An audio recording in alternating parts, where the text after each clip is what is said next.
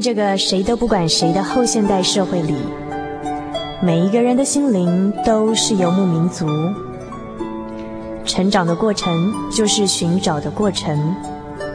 每一颗漂泊的心灵，其实都在寻找生命的绿洲。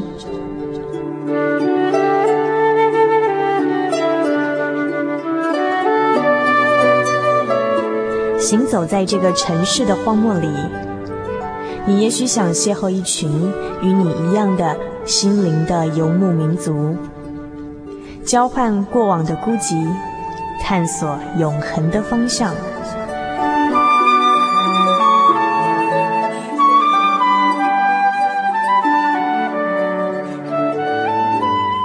心灵的游牧民族由财团法人真耶稣教会制作。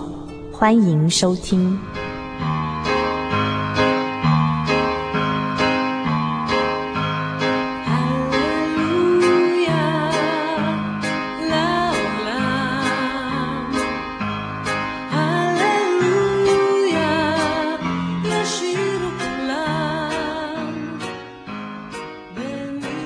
各位亲爱的朋友们，很高兴今天晚上又与您在空中欢聚了，我是主凡。那么，不过更高兴的是，我们即将呢，在二月二十六号的晚上七点三十分，有一次不只是在空中与大家欢聚哦，还有一次跟我们所有心灵的游牧民族在空中的朋友们呢，现场来录制一集节目的机会，就是在嗯二月二十六号晚上七点三十分，我们会在台中地区举办一个听友茶会，那也欢迎北中南东部各区的这个朋友们一起来共襄盛举。除了说在现场当中我们要现场场的录制一集节目之外呢，在这个节目之后还有半个小时的茶会哦，就是我们现场有举办一些嗯茶点呐，然后准备一些茶点，然后还有嗯纪念品要赠送给我们每一位朋友们，所以呢，不要忘记二月二十六号晚上七点三十分，地点在台中市南区信义南街五十号，台中市南区信义南街五十号，讲清楚一点呢，就是在中心大学那附近哦。那如果到时候这个嗯、地点有点这个找不到的话呢，你可以到时候打电话到这支专线哦，零四二八七三七八三零四。二八七三七八三，欢迎来参加哦。那我们为了这次的活动，还设计了一个好可爱、很精美的一个卡片，要给我们这个每一个听友哦。那这个卡片呢，嗯，如果说你想索取的话啊，你现在就可以传真到我们节目当中来，我们会尽快寄给您。传真号码，我相信我们的老朋友都已经很熟悉了，零四二四三六九六八，著名心灵的游牧民族节目收哦。那说到这个，我们节目的传真号。码哦，那我是非常希望说我们的听众朋友，如果说你自己本身有文字的兴趣啊，欢迎嗯。投稿到我们这个心情留声机的单元，那嗯，就是你可以把你平常的一些生活的，然后在这个平常的感动呢，日常的偶得呢，都写下来寄到我们节目当中来。那还有呢，就是我们节目每一集的节目，就是如果你很想保存，可是又来不及录音的话，可以跟我们索取。我们的邮政信箱是台中邮政六十六至二十一号信箱，传真号码零四二四三六九六八。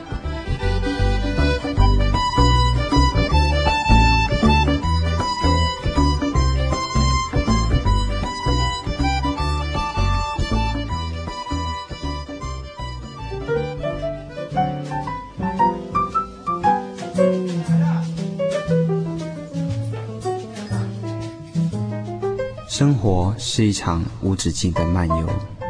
在这个可以停下来细品生活的咖啡馆里，交换生活的种种，谈谈令人感动的际遇，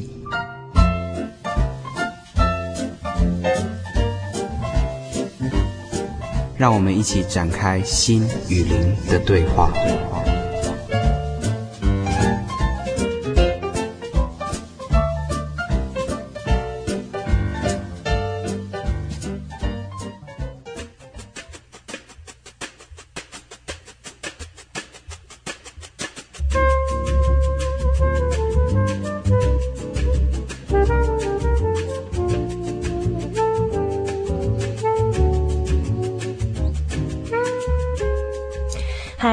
位心灵的游牧民族，在空中的朋友们，大家好，又来到我们生活咖啡馆的单元了。我是主凡。那么今天呢，同样的，我们又邀请到一位大家都非常熟悉的老朋友了，是陆英华陆老师。主凡你好，各位听友大家好。嗯哼，呃，很高兴陆老师哦。那么，嗯，每次呢，每个月都会给我们带来。一个跟人际相处有关的话题。那么在前几个月呢，陆老师曾经为我们介绍了说，呃，两性的啊、夫妻的相处之道。那么今天呢，陆老师要带给我们怎么样的主题？我们等一下不妨来问他一下，看他今天给我们带了什么好菜来哦。不过在这边真的要跟所有的听众朋友们说一声，而且也要特别谢谢陆老师，因为陆老师呢是大老远的从屏东啊、呃、坐火车赶到我们台中来录音的。哈，所以呢，陆老师在路程上辛苦你了。哦，没有，屏东台中其实并不远嘛，哈，呃，而且坐这个火车很愉快的，尤其是今天啊，怎么说？啊、呃，今天我原先是打算一上车就好好的休息一下，结果我们车上有两位欧巴桑，讲话声音之大声哦，嗯，不让我不得不竖起耳朵来听。那讲了些什么？我相信对陆老师这样子一个文思泉涌的人呢，可能虽然说只是两个欧巴桑的对话，可能也联想到一些非常有意义的不同的想法。嗯，很有意思，真的真的有意思。嗯、有一个欧巴桑，他就在抱怨他儿子娶了媳妇之后的种种情形。后面他们做了一个结论，就是说他娶媳妇是好啦，我的媳妇也还好啦，可是我就不知道我儿子为什么那么照顾我媳妇他家庭。哦，其实类似像这样的话语，我们也常常听到，好像说一般的人比较容易说，呃，有一些双重标准。对，譬如说希望说，呃，自己的儿子呢，呃，娶一个媳妇回来是算是换手啦，哈，帮家里做一些家事。可是呢，如果说这个儿子媳妇呢，啊、呃，也去顾比较顾到说。媳妇的娘家的话，就会觉得说，哎，怎么好像不应该疼娘家，是不是这样子？嗯、其实他们的对话当中，哈，呃，我可以感受到那个儿子并不是不孝顺，因为另外一位欧巴桑他有问，那你儿子对你们呢？嗯、他说还是一样，只是我们传统的想法大概说，嫁过来以后你就是我们家的人了，嗯、最好你娘家的事就少管了。那今天陆老师为我们带来的，想必就是关于姻亲的相处之道了。呃，是。其实我们在讲说十字架，嗯、十字架，我们基督徒十字架，有时候我们在讲啊，那个中心点啊，就是我们自己。嗯、对上是对神，是一个信仰。好，在下十字架往下的话，那是自己的良心。然后横的呢，其实它就是一个人际关系。是是，一方面是血亲以外、姻亲以外的人际关系，另外一方面就是姻亲的人际关系。嗯哼，嗯哼。那我们今天就讲，呃，这一个部分。我们与我们的姻亲之间，好，我们听了一段音乐之后，再来请教陆老师，在姻亲方面是不是有哪些相处的呃技巧跟呃我们需要去注意到的地方？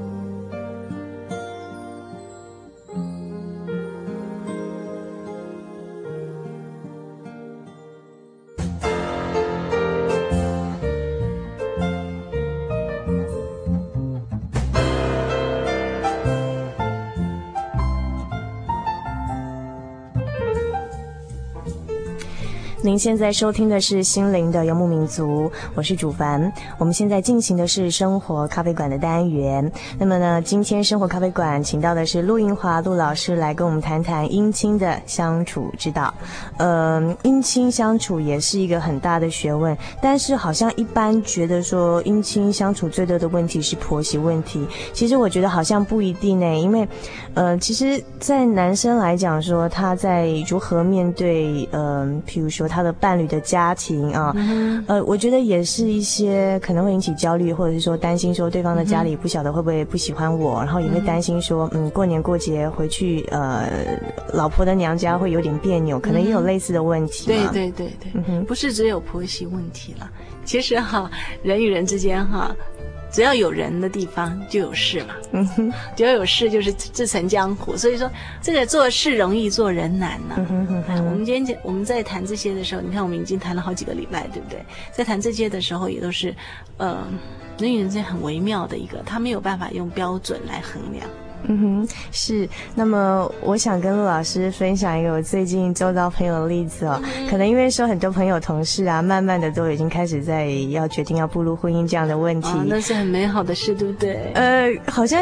感觉上也不尽然呢，会会觉得说，好像很多朋友他们在呃还没结婚，在婚前就开始觉得对结婚有压力，而且开始觉得很烦，然后开始后悔，觉得自己为什么要结婚？又期待又怕受伤害。对，尤其是越靠近那种结婚的日子来临的时候呢，会发现说啊，好多问题哦，譬如说呃，对方的家庭跟我们的家庭对于婚礼怎么办？对，请几桌，饼要订多少？对，然后甚至于婚后到底住住哪里，要跟谁家住？然后住谁家比较近？好多好多的问题，就觉得好像结婚变成是一个压力了。嗯、那究竟说对这个呃婚前的年轻朋友来讲哈，就是说怎么样去调试自己去嗯，并且去思考到说在婚姻之后会遇到的一些姻亲相处的问题。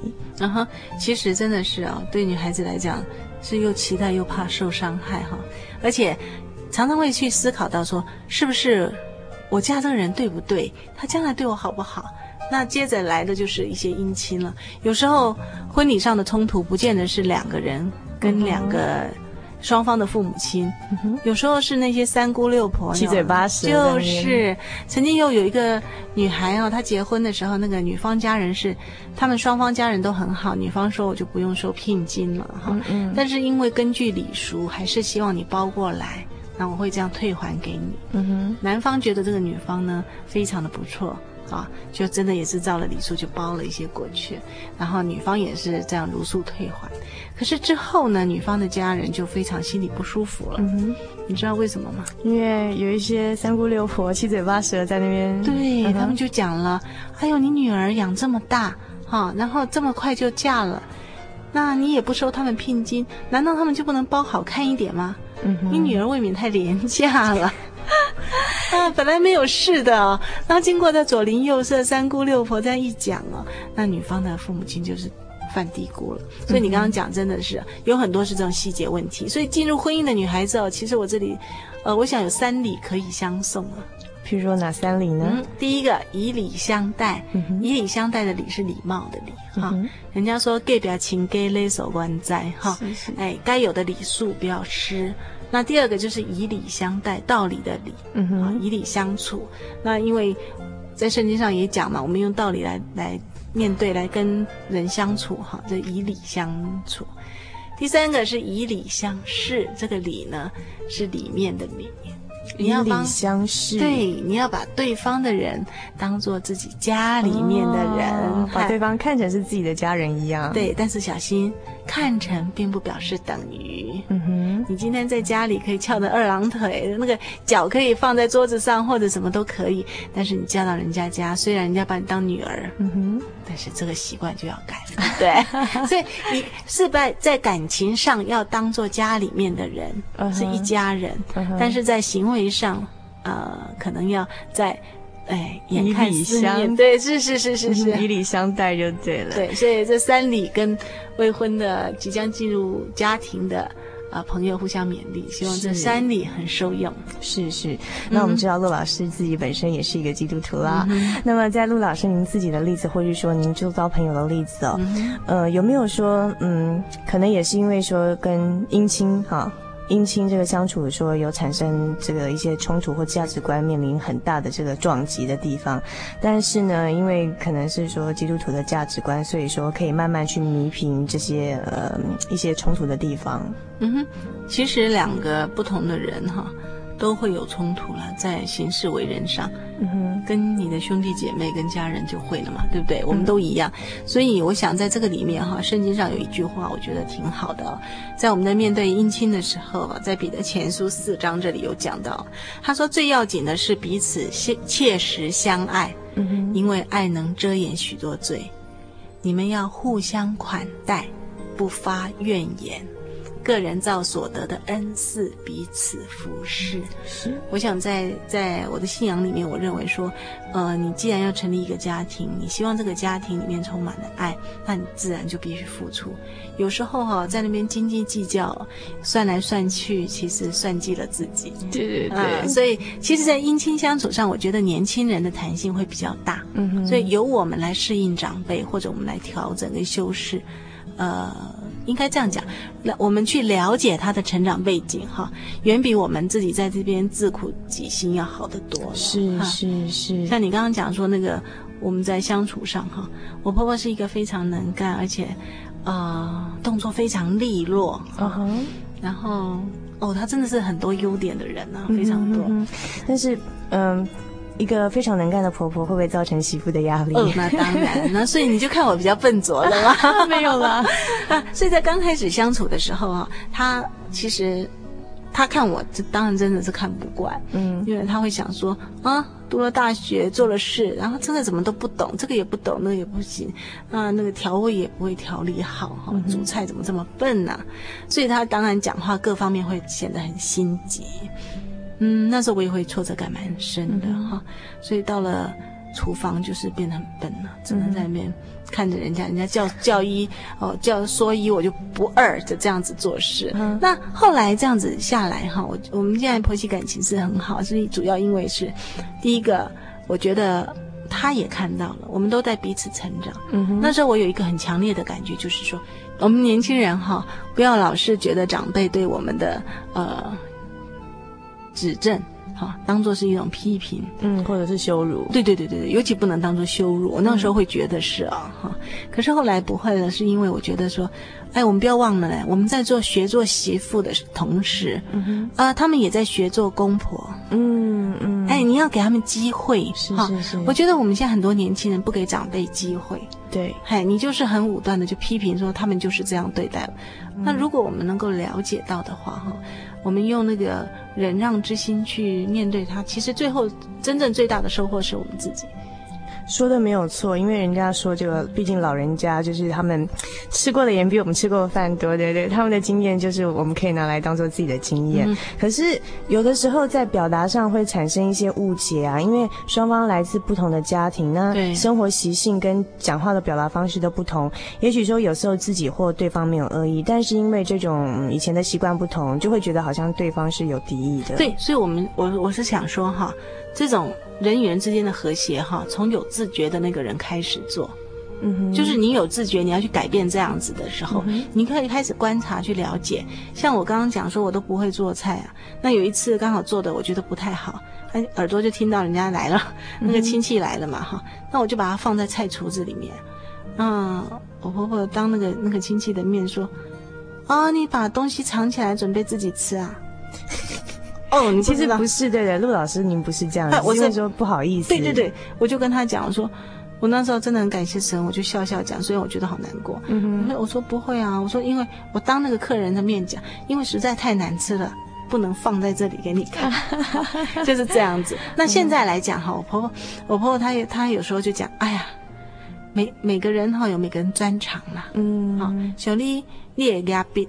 啊，我也给他珍惜，是是，是，他能够接受两人的差异了，所以他也会修正他的言语。嗯，那刚开始的时候，我就说，你刚刚讲的真的是，呃，一针见血，就是说，来自两个完全不同的家庭，可能言语上没有恶意，嗯，但是听着不一样。对对对，所以这个时候就是说，我还是很强调，就是说，有自觉的人开始去做。啊，有哦，你在讲，我想到一个媳妇儿了哈。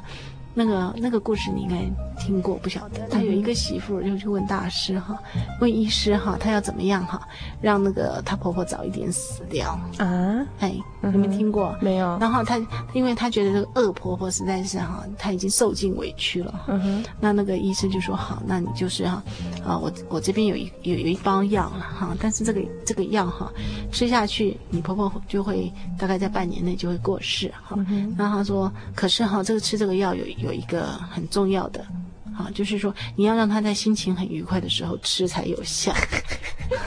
如果说他心情不愉快的吃就没有效，这样子。那这个这个这个媳妇就很就想说哈。啊，既然要婆婆早点死，那只好想尽办法去讨讨婆婆的欢喜，对不对？然后他就想尽办法讨婆婆欢喜，然后在在饭里面再放这个东西给婆婆吃，这样子，他就很期待说半年后婆婆过世。可是到了五个月不到，他就跑去找那个医生，他就跟他讲说怎么办？五个月了，我知道你这个五个月吃这样吃哈，婆婆最近都很快乐。那那个那个，我看他。也没有快要死的征兆，那医生就问他说：“你还有一个月啊？”他说：“不是，不是，我是希望他不要死了。” 他说：“我已经放了五个月，怎么办？” 那那个医生就说：“那你为什么会有这种想法？”他说：“因为哈，呃，我在让他快乐的同时，我发现他也。”回馈了，嗯哼，好，他也让我们之间的关系越来越好，越来越互动下的结果。对，所以人家就讲嘛，你把香水洒洒向别人的同时，你自己也闻到香气。嗯嗯嗯。所以这这个媳妇，她就赶快去找医生说：“拜托，让我婆婆活久一点。”是是是。所以说呢，呃，想要改变别人，不如先改变自己，对不对？我想这不只是姻亲的相处之道，也是很多人际关系里头相处的一个技巧。那么接下来呢，我们听了一段音乐之后，我还有一个问题想问。陆老师，那这可能是跟陆老师自己有关的哦。真的吗？哎呦，我开始害怕，没有压力了。从陆老师自己的经验来谈起，我们先听一段音乐。每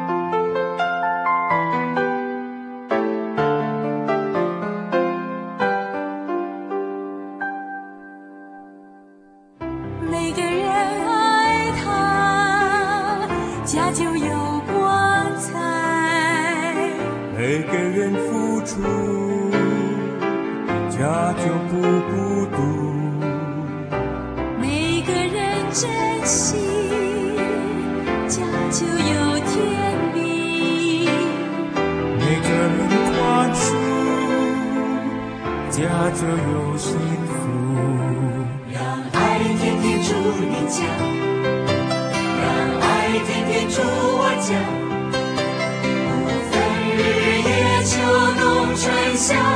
全心全意爱我们的家，让爱天天住你家，让爱天天住我家，不分日夜秋冬春夏，全心全意爱我们的家。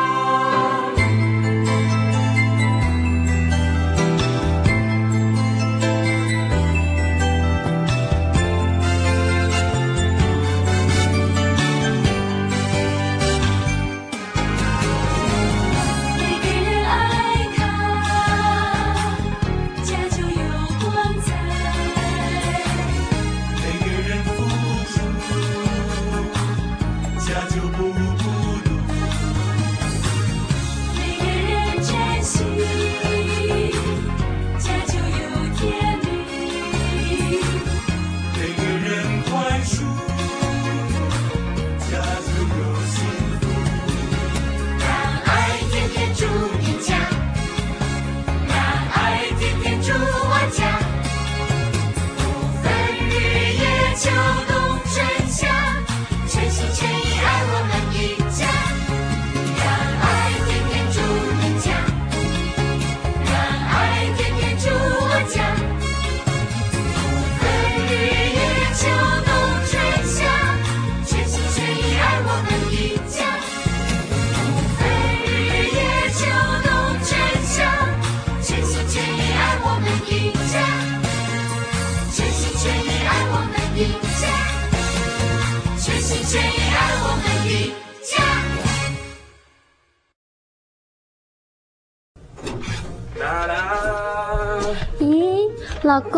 是什么啊？借人家看一下啦。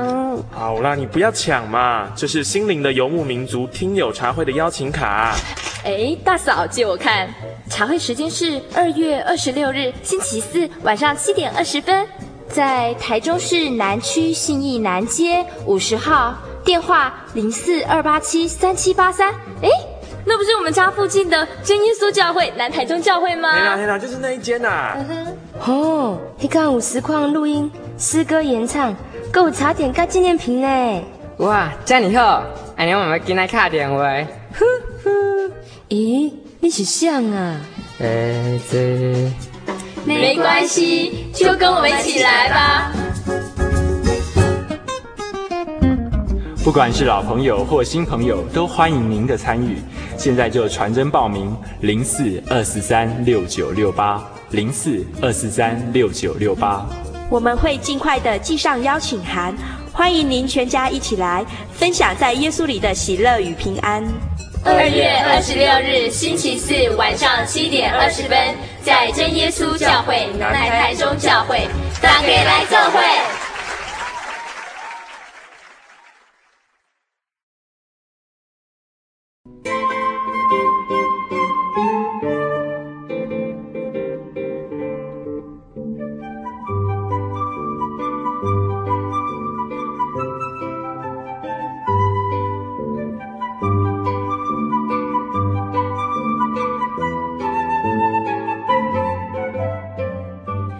收听的是心灵的游牧民族，我是主凡。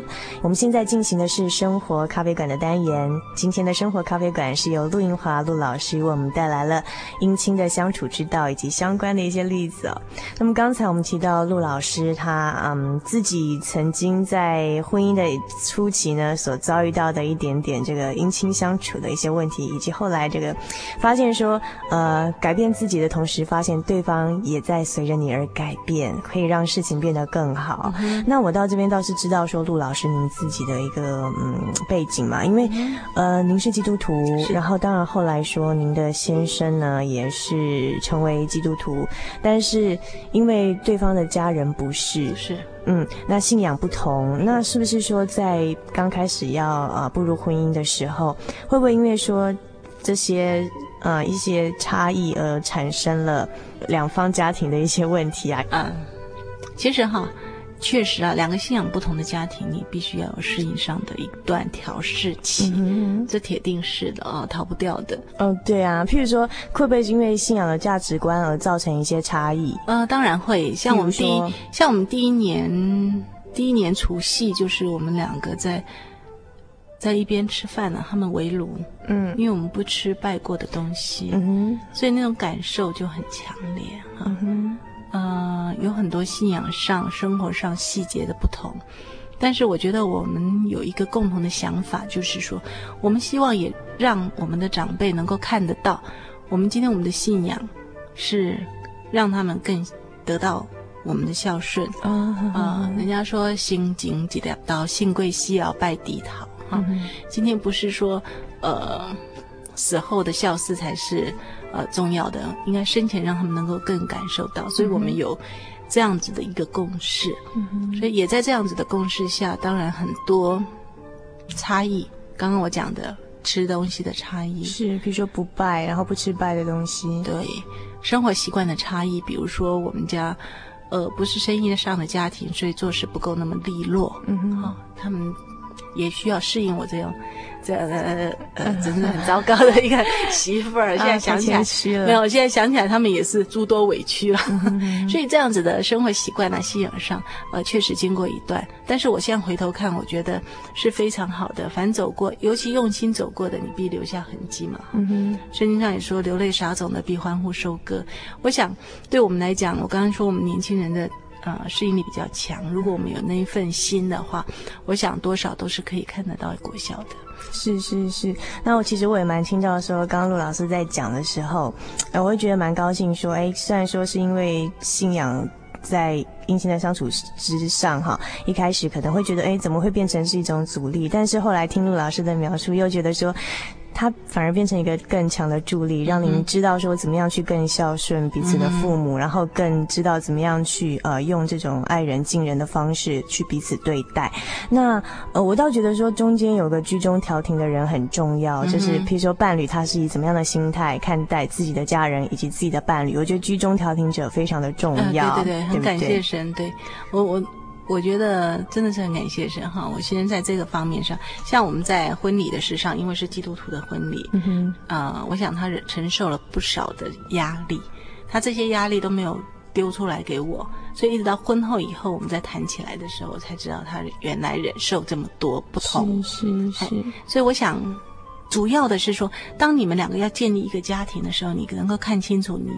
的是现实环境，嗯、你们两个愿意同心的去面对它，嗯，我想这个是很重要的。对，那刚才陆老师所提到的，就是说在婚礼上，呃，会有面临到的一些压力。我想，当然是因为说，呃，你们都是基督徒嘛，当然是在教会举行婚礼，嗯，那可能就以对他们对方，就说并不是这样子的一个家庭呢，可能呃有一些，譬如说没有去拜祖宗，嗯，或是一些怎么样的礼仪的，呃省略的情节呢，会造成对方的一些家人的不谅解，但是陆老师居然都不知道，可见说，呃，陆老师的先生相信也是一个非常独立的，而且非常成熟的个体，然后知道怎么样去面临，并且去调节这样的压力。嗯、那我刚才在听到陆老师所描述的一个状况，就是说，呃，陆老师会说，呃，很感谢啊，那后来也是走过这样一段历程，会发现说，呃，是很好的一个体验啊。嗯、那我相信说，呃，夫妻双方一定是说，因为有相同的价值信仰观，所以说。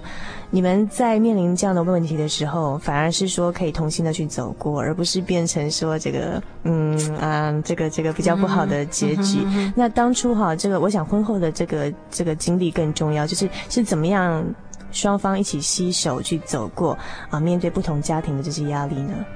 其实哈，你任何一个家庭哈，就是说，呃，就算我们婚后两个人也需要彼此调试。嗯，我们两个也有很大的差异要调试，是是，然后我们也需要去调试彼此的家人，哎，这个是任谁都逃不掉的哈。只只要你进入婚姻这种课程，你就必修。那只是说，我们都有一个信念，就是说我们在主里面建立一个以爱为中心的家庭。那我们在这个共同信念之下，我们去彼此了解彼此差异跟适应。我觉得婚姻它是一个成长的，它是一个，它是一个呃向前走的东西。嗯哼，啊，两个人一起往前走，一起去面对问题。嗯，其实，即便现在我们不管在教育孩子上或呃其他事上有非常多的呃大部分的相同，嗯，还是有小部分的差异嘛。是是，这也是生活觉得。很有乐趣的地方，对不对？嗯嗯、如果全部都是一模一样的，那可就呃一点乐趣都没有了。我这边有点好奇，想问陆老师一个问题哦。那这个问题好像有点大，不过可以今天好像我来接受考试的，没有啦。也许可以简单回答啦，嗯、就是说，那既然说呃双方的个体哦，在教养上、在相处上，甚至在两方的家庭环境背景以及姻亲的相处上都有这么大的差异哦，那信仰在这当中扮演怎么样的角色呢？中心思想。对，你说有行为的出发点嘛，嗯哼嗯哼，对不对？呃，然后我我我常觉得，其实不只是这个事情啊，就是在我的工作上，我总觉得人非常软弱，嗯，我们的爱心有时而尽。嗯哼哼，你真的有人走到尽头的时候，你忍耐不下去了，你爱不下去了，或者你，呃，你在工作上你真的是觉得窝囊极了，或者是怎么样？可是你从神那边会有力量来，嗯哼哼，所以人确实是有信仰有神哈，你才有走下去的一个力量。嗯哼，我倒是很喜欢之前呃陆老师提到的一个观点，因为陆老师就是说呃用一个象征的比喻说明了这个十字架啊，譬如说呃对从中间到对上的那个顶点。是指人跟神的关系，然后左右呢是指说自己的亲人、姻亲关系跟血亲关系，以及朋友的人际关系。嗯、然后对下呢是面对自己的良心啊、哦。好，往上、往下、往左、往右呢都有这样子互相连带的关系。这就一个十字架。对对对对对，好像这就是信仰要去体会的一个本质，这样。对，所以其实哈，你不要去看别人的婚姻或者是别人的呃职场啊各方面哈，好像非常如意。夜深人静，你你对自己良心那个时候哈、才是你真正知道你在怎么样的过日子。所 以所以说，这一直线是人哈跟神跟良心真的是就是这个样子。嗯哼哼哼哼哼。那我想这个时间的关系呢，我们这个生活咖啡馆的单元也快结束了，但是没有关系，因为因为下一次呢，陆老师还会为我们带来其他的跟人际关系的讨论，然后很多的这些经验可以跟我们交流分享。那么是不是说，在这个呃生活咖啡馆的单元要结束之前，请陆老师啊、为我们做个结论啊？然后嗯，是不是说，譬如说像圣经上，或者是陆老师自己在生活的体会上？在姻亲相处，是不是有什么可以给我们的一点这个这个生活指导的原则啊？哎呦，讲生活指导不敢当，这样这样听友认为我年纪一大把了。没有没有没有，没有 我说我们我们呃互相参考一下哈，就是呃，我想第一个就是在姻亲里面，我们很重要很重要一点就是我们必须要有爱心呐、啊，这个爱字哈要心去接受嘛，哈，心在里头的。嗯、所以刚刚我们讲的说，爱能遮掩许多的罪。然后互相款待，不发怨言。那不发怨言蛮难的，很难。有的人呢，任劳不任怨；嗯、哼哼哼有的人呢，任怨不任劳，这样子都不行的啊、哦。那。接下来圣经还有一句话是：个人照自己的恩赐彼此服侍。我刚刚说过，我的烹饪是很差的，现在稍微有点进步了。嗯、那我婆婆也看到这一点，但是我们用其他的方面来弥补。我们照我们自己所所有的恩赐哈来服侍对方，嗯、而不是用这个恩赐来夸耀自己。我想这个是蛮重要的哈。嗯、然后其实跟所有的人相处都一样啊，但是姻亲里面，我还是最后用这三礼，这三礼相待啊。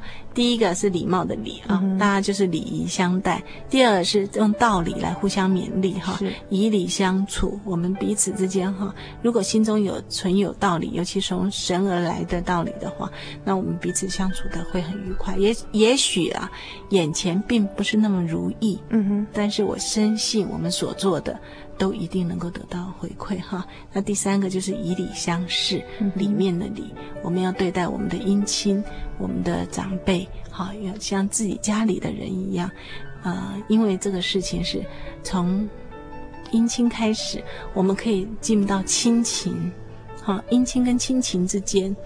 就需要我们去努力了，有自觉的人去努力。嗯、那像亲情一样，就是割舍不掉了。是，是，所以就是就算没有血缘关系，是姻亲的关系，如果我们能够把它视为自己的家里的人，那我们就是成了亲情。嗯哼，嗯哼，所以就是以礼相待，以礼相处。以礼相视，是是是。那么陆老师，我很喜欢你刚刚所引的一个经节：爱能遮掩许多的罪，哦、而且要不发怨言。虽然蛮难的，嗯、可是呢，刚才这个陆老师讲的这个以礼相待之类的、啊，嗯、三礼相送啊，觉得好像都是规范我们年轻人比较多嘛。哎呀，圣经上圣经上没有对说年长者也有一些这个呃规范吗？哎，有啦，我只是说哈，年轻人的弹性比较大。嗯，哈。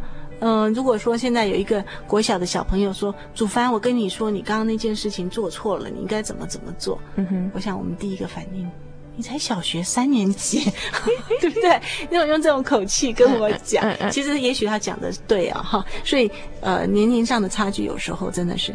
那我们对老人家哈，我可以告诉你，圣经什么上都有，他对我们的生活习惯规范都有，他对老人家讲的非常的贴切。要听吗？有啊。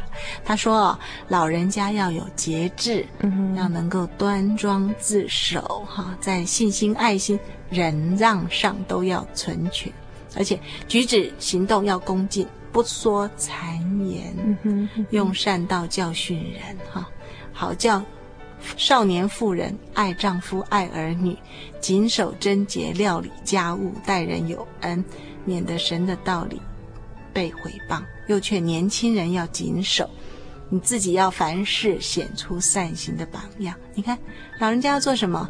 他要有节制，他不能随便乱说话，不说 谗言啊。他的行为要能够端庄，而且老人家要忍耐。其实在，在在孔子也说嘛：“及其老也，戒之待德。”嗯，哎，老人家呢，其实我们要体谅他，真的生理上。已经逐渐老去，心理上他不得他的不安全感，所以他抓东西会抓得很紧。嗯嗯。那如果我们能够看得到这一点，然后我们以三礼相待的话，嗯、我想他们其实是很爱护年轻人的，是是了解他们的占有欲，同理他们，但是呢，呃，也以礼相待。圣经中有很多这样子给我们的一个规范。我相信说，如果说一个家庭里头，不管是老到少，都可以以圣经的这些指导原则，真的去落实的话，我相信可以更创造更圆融的一个家庭以及人际关系。对对。那今天非常谢谢陆老师。谢谢祖凡。那么我们下个月还有机会跟陆老师空中相会，以及我们所有在空中的游牧民族朋友们。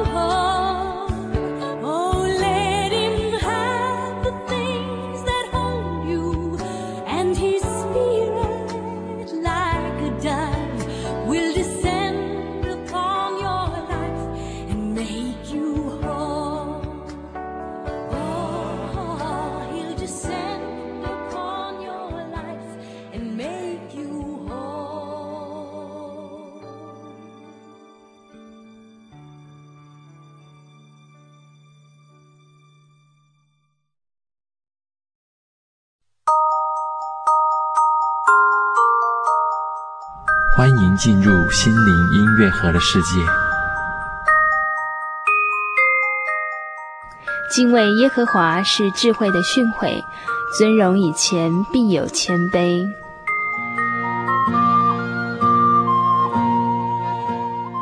敬畏耶和华是智慧的训诲，尊荣以前必有谦卑。这节箴言十五章的句子告诉我们。智慧的人必怀着一颗谦虚的心，尊崇造物主。人类其实是很渺小的，力量也是有限的，人凭什么可以骄傲呢？当我们站在山的顶端，俯瞰大自然的壮丽景观时，相形于自己的微不足道，就会忍不住赞叹造物主的伟大。真正明白这层道理的人，他便能谦虚而尊贵的活着。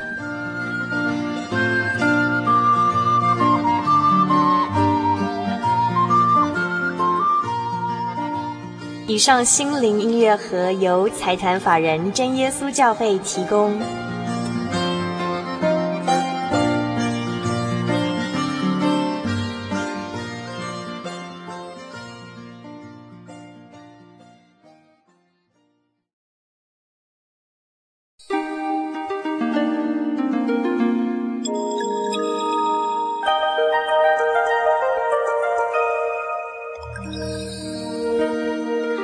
这后浪前浪交错的狂潮里，你看见了自己的方向吗？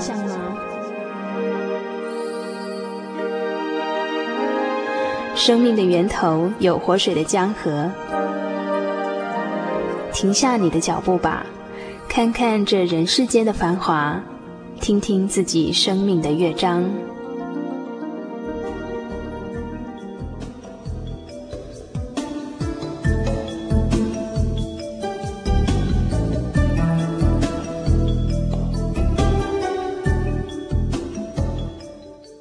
各位心灵的游牧民族朋友，我是主凡。那么，在我们接下来要进行的生命请看听的单元里头呢，主凡跟大家分享一篇短文。那这篇短文是刊载在这个青年团契上面，所以说，如果说您对相关的刊物有兴趣的话，我们都会寄给您。那可是你要来信跟我们索取咯。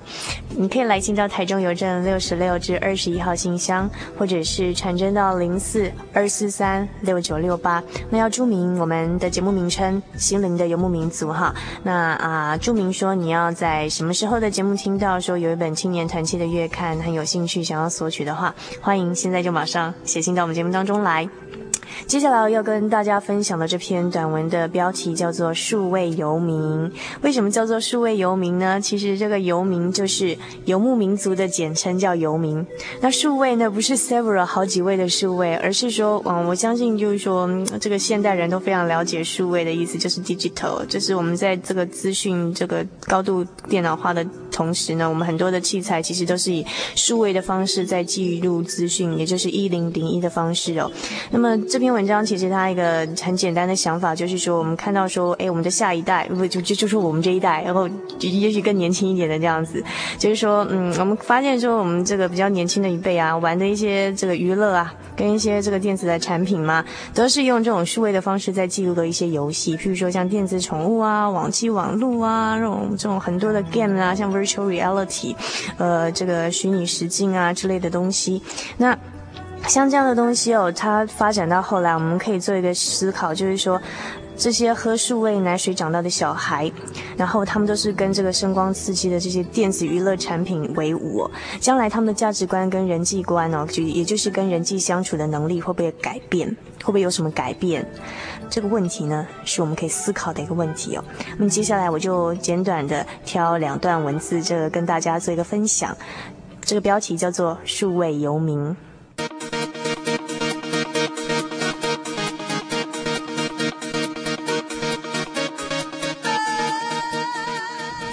我最近在想，随着工业逻辑推动人类迈向高度科幻的二十一世纪，我们的节目名称《心灵的游牧民族》或许将改名为“数位式的游牧民族”了。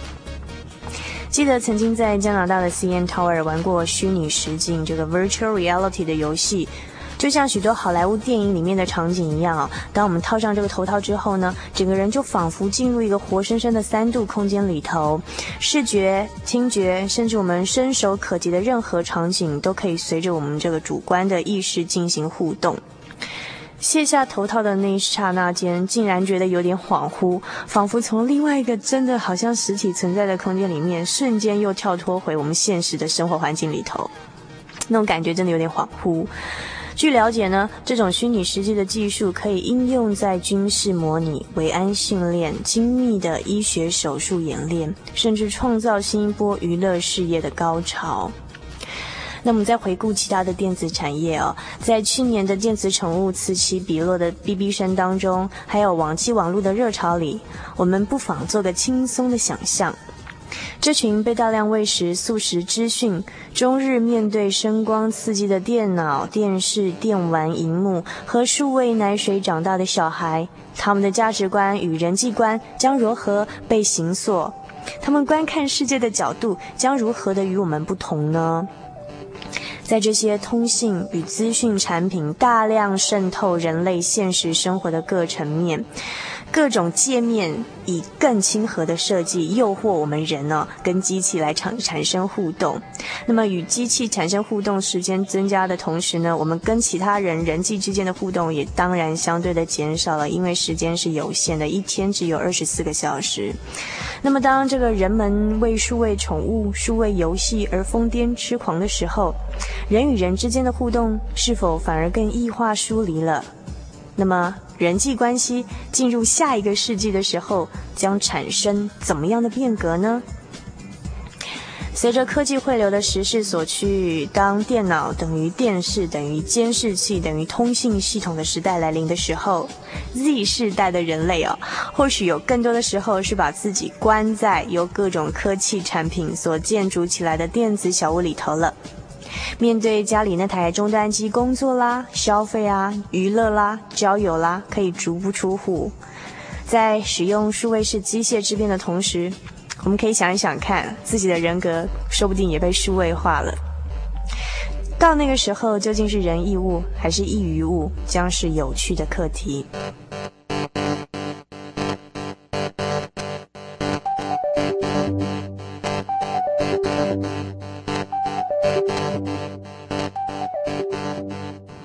其实我们真正关心的倒不是科技的本身，而是在科技理性所领导下的我们人类的心灵究竟要驶向什么地方哦？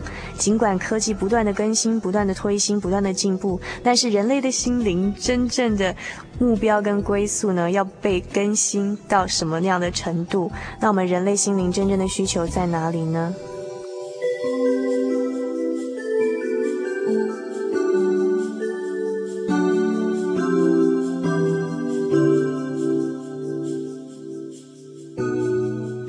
时候呢，主凡也在这边思考了，就是随着这个时代的变化，那我们这个心灵的游牧民族不晓得该以怎么样的一个节目、一个形式的变化，然后这个讯息究竟要怎么样的，嗯，符合现代人的需求，把这种源源不绝的这种生命的源头，透过这种广播的方式，浇注在人们的心里头呢？